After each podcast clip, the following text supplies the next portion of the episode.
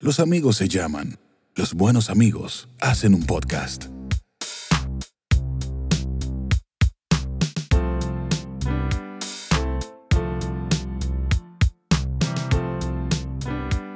Desde la ignorancia.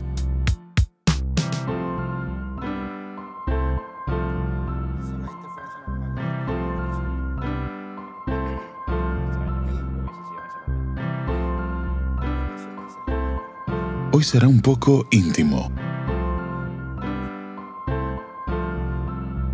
Señores, muchas gracias por estar de vuelta con nosotros en esto que es el podcast que hemos denominado como Desde la Ignorancia. Y de paso me, gusta- me gustaría decir el podcast que no espera nada. ¿Quién lo hubiese imaginado? ¿Por qué? Porque hoy vamos a hablar de la responsabilidad. Y lo más interesante de la responsabilidad es que de las tres personas que hacemos este podcast, solo vemos dos. Entonces ya hay mucho que, ahí hay mucho que analizar ya solamente en ese, en ese fragmento. Ese es el ejemplo más pertinente. Exacto. Dice, ¿qué es la responsabilidad? Pero vamos a presentarnos primero. Mi nombre es Brian Peña y hoy me acompaña Joel Marte Torres. Dígamelo todo, Joel. Todo bien por aquí, hermano Brian, tranquilo. Responsable, responsablemente aquí. Eso queda excelente para cuando Wadi lo escuche. Estamos responsablemente aquí. Bien, eh, vamos a empezar, como siempre, tú sabes, definiendo la cosa, porque hay un detalle y la palabra es súper importante.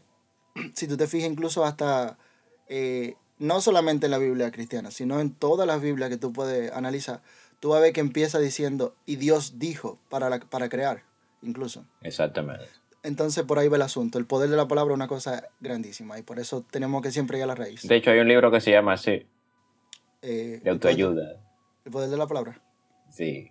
Ah, Pero es, va, va, en la, va connotado Mm. con este grupo de personas que cree que cuando tú dices las cosas, eh, atraes las cosas, o sea, eh, creas de alguna forma mágica las circunstancias para que las cosas se den. Yo creo que tienen algo de razón, aunque no todo, evidentemente, pero sí las palabras son Sí, poderosas. y, y, y ese es el detalle. Pero la cuestión es que hay, hay un trasfondo detrás de eso. Tus palabras son importantes, incluso el, ejemplo que acabo de poner al principio, que en cualquier mitología, en cualquier cosa que tú veas, siempre va a haber ese factor de por medio. Pero, donde voy es que hay otra cosa que tú tienes que tener alineado. Y es, por ejemplo, tu pensamiento, tus emociones, en combinación con las palabras. Serían esos tres, ¿entiendes? Pero vamos a empezar, eh, mo- o mejor dicho, a continuar. La palabra responsabilidad. La palabra responsabilidad viene del latín y es una forma latina del verbo responder. Entonces, oye, qué lindo, responder. ¿Qué tú estás haciendo? Respondiendo a tus actos a- o a cualquier cosa a la que tú haya, te hayas involucrado. Especialmente incluso con los sentimientos y con las emociones, porque hay gente que cree que porque yo estoy sintiendo algo no es mi responsabilidad. Como que, bueno, eso es un azar de la vida. Y no, todo es una responsabilidad, de lo más pequeño a lo más, a lo más grande. Tanto como, a- como llega a tiempo, porque eso es parte del compromiso que tú hiciste. Si dijimos que nos vamos a juntar a las dos y tú llegas a las dos y media, no es que el mundo se va a acabar, pero tú entiendes. Y, y eso incluso, loco, hasta en la, en la psicología, te habla eh, la autoestima, se fortalece eh, de también el diálogo que tú tengas contigo mismo. Exactamente. Eso, de hecho, lo plantea más de un psicólogo realmente. El lenguaje interno que tú tienes contigo mismo. Y de hecho hay algunos que van un poquito más allá proponiendo que te hables eh, literalmente a ti mismo. tenemos que tener pendiente lo siguiente. El mundo es un reflejo de nuestro interior. ¿En qué sentido? Imaginémonos, alguien te, te traiciona. No vamos a quitar el peso a esa persona. No estamos diciendo que no, que esa persona no. el- la persona puede ser una mierda, literalmente. Eso está clarísimo. Lo que pasa es que la única forma en que algo te afecta es si tú eres vulnerable a eso. Exacto. Entonces tu responsabilidad. Por ejemplo, imagínate en el caso de en el trabajo. Ah, no, que mi jefe, que mi jefe. Pero te apuesto que en tu trabajo hay más personas que se benefician incluso de, de, de ese trabajo y, de- y- y que con, ese, con el mismo jefe. Entonces el detalle no está en el jefe, el detalle está en cada quien. Y esa es una de las razones principales por la cual tú tienes que responsabilizarte de la cosa y que esos efectos que tú ves fuera es lo que te está diciendo qué es lo que está fallando dentro de ti. Al final termina siendo maestro de las cosas que te suceden fuera. Exactamente. Sin embargo, tengo opiniones encontradas en relación a lo que tú planteas. Hay un conflicto en curso. Eh, tú dices que lo que nos sucede a nosotros mismos es nuestra responsabilidad. Ya yo creo que he mantenido esa conversación contigo donde digo que no necesariamente al 100% eso es así, porque hay otros factores externos que evidentemente van a influir ahora. Sí estoy de acuerdo contigo cuando tú dices que como tú reacciones va a depender mucho del grado en el que te responsabilizas contigo mismo. Entonces, en ese sentido, eh, con el ejemplo que planteas del trabajo, eh, a mí que me ha tocado tener varios jefes en la vida y ver y compartir experiencia de otros co-empleados o compañeros de trabajo, veo eso mismo que tú planteas, que mucha gente, por no responsabilizarse de, la, de un grupo de cosas, lo que tiende es a culpar. Y de hecho hay una connotación entre la palabra responsabilidad y la palabra culpa. Es como si fueran homónimas o compañeras de toda la vida. Porque cuando no te responsabilizas, cuando no te responsabilizas contigo mismo o con lo que sea que tengas que hacer, entonces se te culpa de. No sé si estás de acuerdo conmigo en ese sentido. Sí, en ese sentido estoy muy de acuerdo. Pero eh, en cuanto a lo otro, en la parte que, que tú entiendes que discrepamos, déjame abundar un poquito ahí. Y es lo siguiente. Eh, recuérdate que a esta vida vinimos a aprender de las cosas. Pero ¿qué pasa? Normalmente tendemos a entender que tenemos muchos problemas, pero no necesariamente. Lo, si tú te fijas, normalmente tenemos un problema que se esparce en las diferentes eh, etapas que tenemos de la vida, por ejemplo, o las diferentes secciones en que, en que vivimos la vida. Porque recordemos que, eh, que eso lo hemos hablado creo que con Miguel, en eh, la vida es una cuestión, es un, es un todo, pero para nosotros, como seres humanos, no podemos entenderlo así, así que hacemos que lo seccionamos lo dividimos. Exacto. Entonces, imagínate igual con los problemas. Hay personas que, que solo, te lo estoy diciendo que lo, he escuchado de, de, muchos psicólogos, que dicen, por ejemplo, que van, la gente va a consulta y dicen, por ejemplo, eh, no, que el problema con el, con el padre, por ejemplo, dice, no, que mi papá, eh, mira, le da todo lo gusto a mi hermano, mi hermano es un vago, que sé cuánto, y a mí no, nada. Pero ¿qué pasa? Que esa misma persona también dice que en el trabajo, no, porque aquí tú, nadie hace nada y yo tengo que hacerlo todo. ¿Tú entiendes? Es el mismo problema en diferentes eh, etapas de la vida. Entonces, es una cuestión como cómo tú encuentras esos factores, esos, esos patrones que se repiten. A eso, por ejemplo, se le dice buscar lo, lo, lo igual en lo diferente. En la familia, este pana tiene problemas con el papá, que es una, que en este caso sería como un jefe, un jefe familiar, y en el trabajo también tienen problemas con, con el jefe, porque, ah, no, que el jefe le da todo a estos tigres y no hacen nada. ¿Entiendes? Es la misma cuestión. Y, y, y, y, por ahí va el asunto, por eso te digo. Eh, por eso te plantea el primer punto. Creo que si lo vemos, si lo empezamos a ver por ahí, pero recuerda que es una cuestión que hay que interiorizar, no una cosa que, se, que tú lo mires en dos segundos.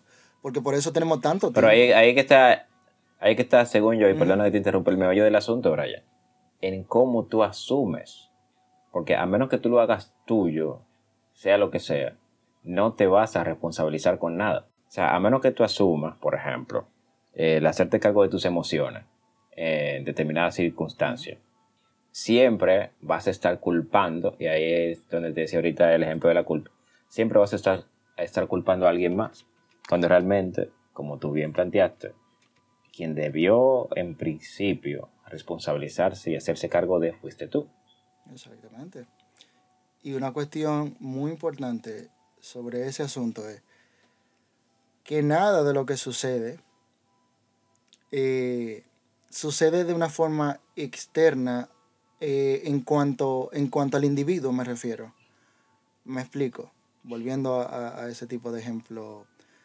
Tenemos una, tenemos una, una forma, todo lo que sucede ahí fuera es un reflejo tuyo. Todo lo que te sucede es porque tú eres vulnerable en esa cuestión. Por ejemplo, en, en otro aspecto de la vida eh, y, y, también, antes de, antes de entrar en ese punto, el análisis que tú tienes que hacer interno, personal, tuyo, eh, te tiene que llevar a lo siguiente. Cuando tú vas a construir algo, primero tienes que de desconstruir. ¿Entiendes? No se trata simplemente de construir a lo loco. Tú tienes que primero desconstruir. Por ejemplo, si tú tienes el, el, el, el solar, entonces tú tienes que limpiar y hacer lo necesario para que la base sea fuerte. ¿Entiendes? Independientemente haya, haya otra cosa ahí antes de. Entonces, al igual que por ejemplo con el amor ¿Qué sucede con el amor? Date cuenta que el amor lo tenemos, lo tenemos interpretado de la siguiente manera. Eh, llega un grupo de emociones que me, que me laten eh, basado en cierta persona y yo le doy para allá a eso. Pero, ¿cuál es la responsabilidad de eso? ¿Hay alguna responsabilidad en eso? ¿A que no? Y lo que va a suceder con eso es, eh, ¿te acuerdas que cuando una vez hablamos del amor y, y yo decía que hay diferentes tipos de amor? Y todavía me sigo basando en eso y voy a tomar de ejemplo a los a lo, a lo griegos. Eh, recordemos eh, el eros, la filia, el ágape. el Filial, estorge. amor, ágape. Exacto. Cuando el amor te llega así, cuando, eh, entre comillas, ese amor que te llega, ah, me enamoré de alguien, Eso sonó, eso sonó a caballo viejo, cuando el amor llega así de esa manera. Exacto, uno no se da ni cuenta. Y ese es el problema, que no se trata de la cosa que no se dan cuenta, se trata de responsabilidad. Exacto. Vamos a, a ver la cosa del punto objetivo. Entonces, imaginémonos, te enamoras. Ese, ese sentimiento, entre comillas, ¿eh? ese sentimiento tú no lo controlas, te llegó y punto, y tú le das para allá.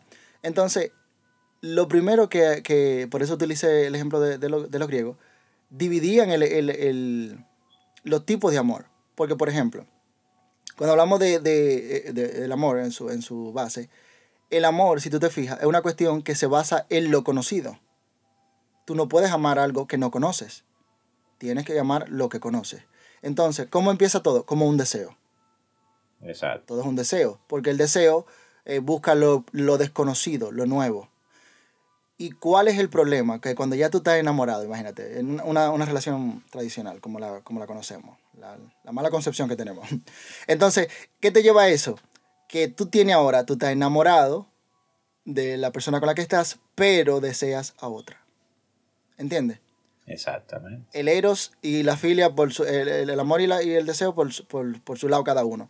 Pero ¿qué pasa? Cuando tú decides, comienzas a decidir incluso en tus sentimientos, cuando tú, cuando tú empiezas a, a- a mezclar eh, o, o hacer que se lleven bien eh, la palabra, el- tu pensamiento y los deseos. O sea, una cuestión que, que hay que interiorizarlo, por eso te digo, pero hay que trabajarlo internamente de una forma increíble para cuando ya tú lo tengas eso completo, ya tú puedas decidir qué hacer con tu vida. Porque la vida, tu vida no es lo que se dice ahí fuera.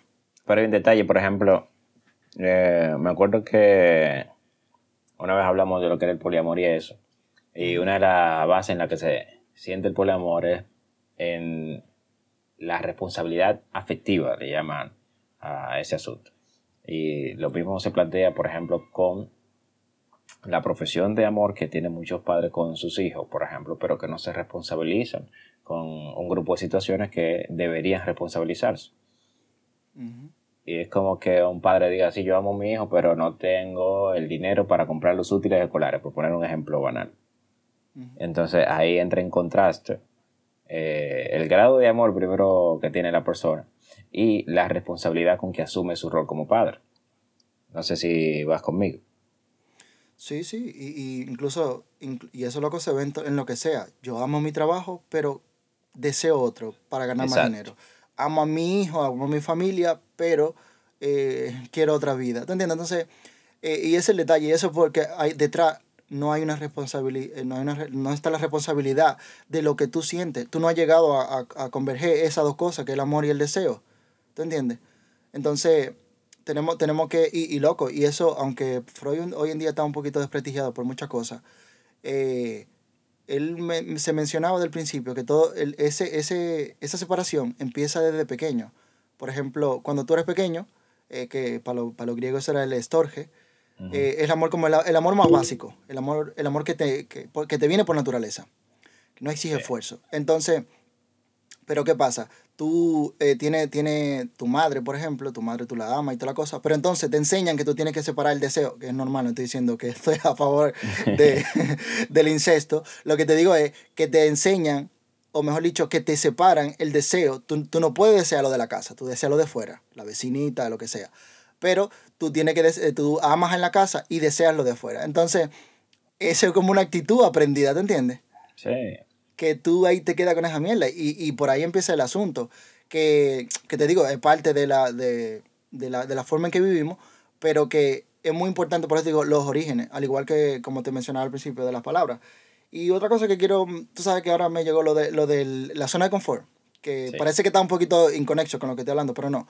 Y es lo siguiente, ¿por qué hay que, estar, hay que ser responsable desde, de, de, como te decía, desde lo que sientes hacia lo que piensas?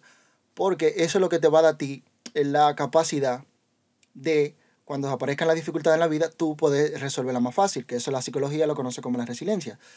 Y eh, también de tú también puedes generar tus propias cosas. Porque la realidad, como te digo, la realidad es una cosa eh, que puede ser, que tú la puedes variar. Eh, la realidad tú puedes moldear a, lo que tú quieres, pero para eso tú tienes que hacer un trabajo interno. Y hay gente que no lo, no, ni lo quiere hacer, porque nos hemos acostumbrado, loco, como a que todo sea... hay gente que no sabe que hay que hacer, lo que es peor. Exacto. Y, y esos son los que más me preocupan, porque se van a morir sin creer, porque una cosa que tú entiendes que tú digas, bueno, me morí intentando, y otra cosa es que tú te moriste resignado, pensando que la vida es esto y ya. Tenemos un problema. Y nada, entonces con lo de la zona de confort, lo que te iba a mencionar era que la zona de confort como que también tiene como, la han vendido como que si está en la zona de confort es malo. Y nada que ver. Exactamente. Lo único, lo único que tú tienes que tener pendiente es que la zona de confort es el sitio donde tú vas para estar bien, para encenderte. Pero ¿qué pasa? Eh, la zona de confort no es un sitio para tú quedarte. Cuando tú dices, ok, estoy en mi zona de confort, ahora me voy a arriesgar, voy a hacer algo. Y lo, y lo mejor del mundo es que tú lo hagas conscientemente. Eso, como vuelvo, caemos lo mismo, responsabilidad. O sea, fuera de la, porque todo lo que, lo que eh, está fuera de la zona de confort puede ser un riesgo. Puede ser un riesgo. Aunque mi, mi postura en ese sentido es que, bien como planteas tú, no está mal estar cómodo en la zona de confort. De hecho, por eso se llama así. Eh, y, no tiene nada de malo estar ahí. Yo creo que lo negativo o dañino es el miedo a salir de esa zona donde tú te sientes cómodo. Hay que entrar en, el, en terreno inseguro, pero seguro. Medio tiempo.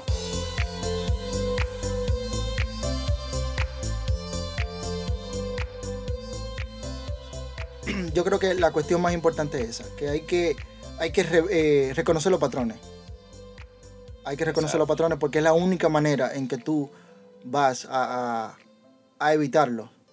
Porque si tú te fijas, que siempre terminamos culpando al otro. Por ejemplo, eh, estaba viendo, ahora, no, ahora mira, ahora se me fue el nombre de eh, José Luis eh, Parisa. Él dice que en consulta, él es psicólogo, psicoanalista y, y un regalo de cosas más. Él dice que, argentino por cierto, él dice que hay personas que van a su consultorio, ¿verdad? Que, van a hacer consulta con él. Y él dice, se pueden pasar una hora hablando del problema. Y ahora le pregunta, pero ¿qué es lo que tú quieres? Y no saben.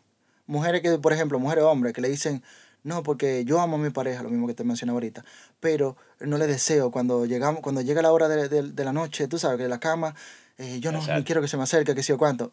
Entonces, ok, se está quejando sobre eso, se queja, se queja, se queja, pero no sabe, entonces no sabe eh, qué quiere, que es lo primero. Y la pocas veces que pueden decir algo eh, es en el otro. El otro tiene que cambiar, yo no. ¿Te entiendes? Como que si él no fuera de tal y tal forma, entonces yo fuera mejor. Y esa es la cuestión. Vuelvo y lo repito, porque es muy importante. Tenemos que empezar a ver dentro de nosotros qué es lo que tenemos que cambiar, qué es lo que hace que esta situación se me repita en la vida, porque no es por casualidad, es porque tú tienes que cambiar eso en ti o, o aprenderlo, vamos a ponerle así, pero es muy importante que, que, empecemos a darle el giro a eso, porque ahí hay que tener detalle. Si los patrones se repiten, es porque hay algo que resolver. Bueno, yo no tengo nada que oponerme a lo que tú acabas de decir, querido Brian. Estoy totalmente de acuerdo. Aunque lo que sí me llega a la cabeza de pronto es que muchísimas, muchísima gente en realidad, como tú decías el ejemplo del, del psicólogo no asume las cosas como, como de sí mismo, sino que son cosas de los demás. O sea, el otro es quien debería hacer tal, tal cosa para yo entonces poder ubicarme mejor y asumir otro rol. Cuando es el proceso inverso. Yo asumo, primero me responsabilizo asumo y ejecuto. Debería ser el, la ecuación que, que te saque a camino. Exactamente. No hay, no hay, no hay más que por dónde cogerlo, pero, pero siempre eh, estamos esperando eh, que sea algo externo que, no, que nos libere. Si tú te fijas que la gente, el gobierno tiene que hacer algo, tú no, el gobierno. Sí. ¿Te entiendes? Y, y otra cosa que quería mencionar en, en, ya en, rasgos generales, pero que, como así como te dije ahorita, que tenemos que buscar, para tú resolver los patrones, tú tienes que buscar lo igual en lo diferente por lo que te mencioné, que normalmente es un, es un problema general que tú tienes en tu vida que se esparce por todo lado. Entonces, hay algo que también, si tú te fijas, que es muy curioso también. Eh, que lo mismo que nos une es lo mismo que nos desune. Eso se da muy frecuentemente. Exacto. Pero que uno no lo mira así, loco. Si tú te fijas, tú simplemente le das para allá. Porque hoy en día, por ejemplo, eh, lo que te llama de la tipa es que es muy bonita y que siempre vive arregladita. Pero entonces, pues ya cuando se meten en la relación, no, esta tipa nada más vive pensando en arreglarse. Dios mío, tiene. de hecho, de hecho, hay una escena en una película que nos gusta mucho, que es 500 días de verano. Eh, creo que la recuerda muy bien, que es cuando el protagonista va narrando las cosas que le gustan de, de Summer en este caso. Él dice que le gusta inclusive hasta una mancha que tiene una rodilla, creo que es. Exactamente. Pero en un momento cuando no está a gusto con ella, dice, yo me quillo con ella, me molesta inclusive hasta esa mancha que tiene esa rodilla. y es una realidad, loco.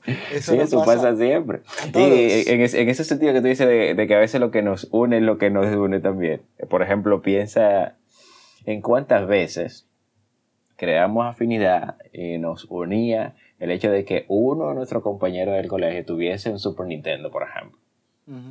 No, que tiene un Super Nintendo, también vamos para la casa a jugar, que sí o qué. Pero cuando llegabas a la casa, el pana quería jugar otra cosa que no era la que querías jugar tú. El sentimiento común era jugar, pero no, no congeniaban en qué jugar. Sí, loco, es una cuestión que tú dices, eh, la tipa dice, es que él, es tan inteligente. Y luego más adelante dice, ah, no, que todo lo de eso es un intelectualismo, me tienes alto. es una cuestión que no sabemos cómo eh, eh, buscar el punto medio. Pero, mm. pero sí, y, y, una cuestión que, que, siempre la vamos a ver, porque estamos poniendo este tipo de ejemplos, para que empecemos a ver lo, los patrones como lo que son. Porque recordemos que en cualquier situación que tú estés en la vida, es un tipo de prisión. Frases célebres o frases de mierda. Bueno, señor, entonces la cuestión es esa, que cuando hablamos de responsabilidad tenemos que verlo desde el punto más bajo al más alto. Entonces, eh, entre ellos, la importancia de la palabra también, recordemos que también es importante, básicamente recapitulando todo lo que hemos hablado. El amor no necesariamente eh, no necesariamente no, que no debería ser una cosa que se da por naturaleza, sino es algo también que usted elija. Eh, no solamente tú elijas a quién amar, sino también que si no lo amas, pero si te conviene, porque tienes que amar a quien te, a quien te conviene amar. Porque de nada te sirve tú tener un amor eh, muy pasional que te vino por naturaleza con un maltratador, por ejemplo. ¿A que no? Exacto. Entonces, es una cuestión esa. Y si no, y si la persona que te conviene amar, tú no le amas tanto, entonces simula lo que va a llegar un momento en que va a empezar a amarlo. Y suena un poquito raro que lo diga, pero, pero en verdad eh, te va a venir mejor a cuento, porque el amor es también un, un, intercambio de intereses. Así que vamos a dejarnos de mierda, vamos a responsabilizarnos un poquito más en las cosas que hacemos, qué pensamos, qué decimos. Eh, eh, que, se, que se oiga, que se oiga Joel. Es lo que decimos también. Las palabras no son... Recordemos que en la comunicación siempre va a haber, va a haber una, un ruido, pero eso no quiere decir que tú tengas que aportar a esa mierda. Esa básicamente será mi conclusión, Joel. Yo concluyo que... De hecho, de ahí, y lo digo a forma de conclusión también, de ahí sale una frase que a mí me gusta mucho, a pesar de que cuando la escuché por primera vez no me sentí identificado, de que el amor es una decisión.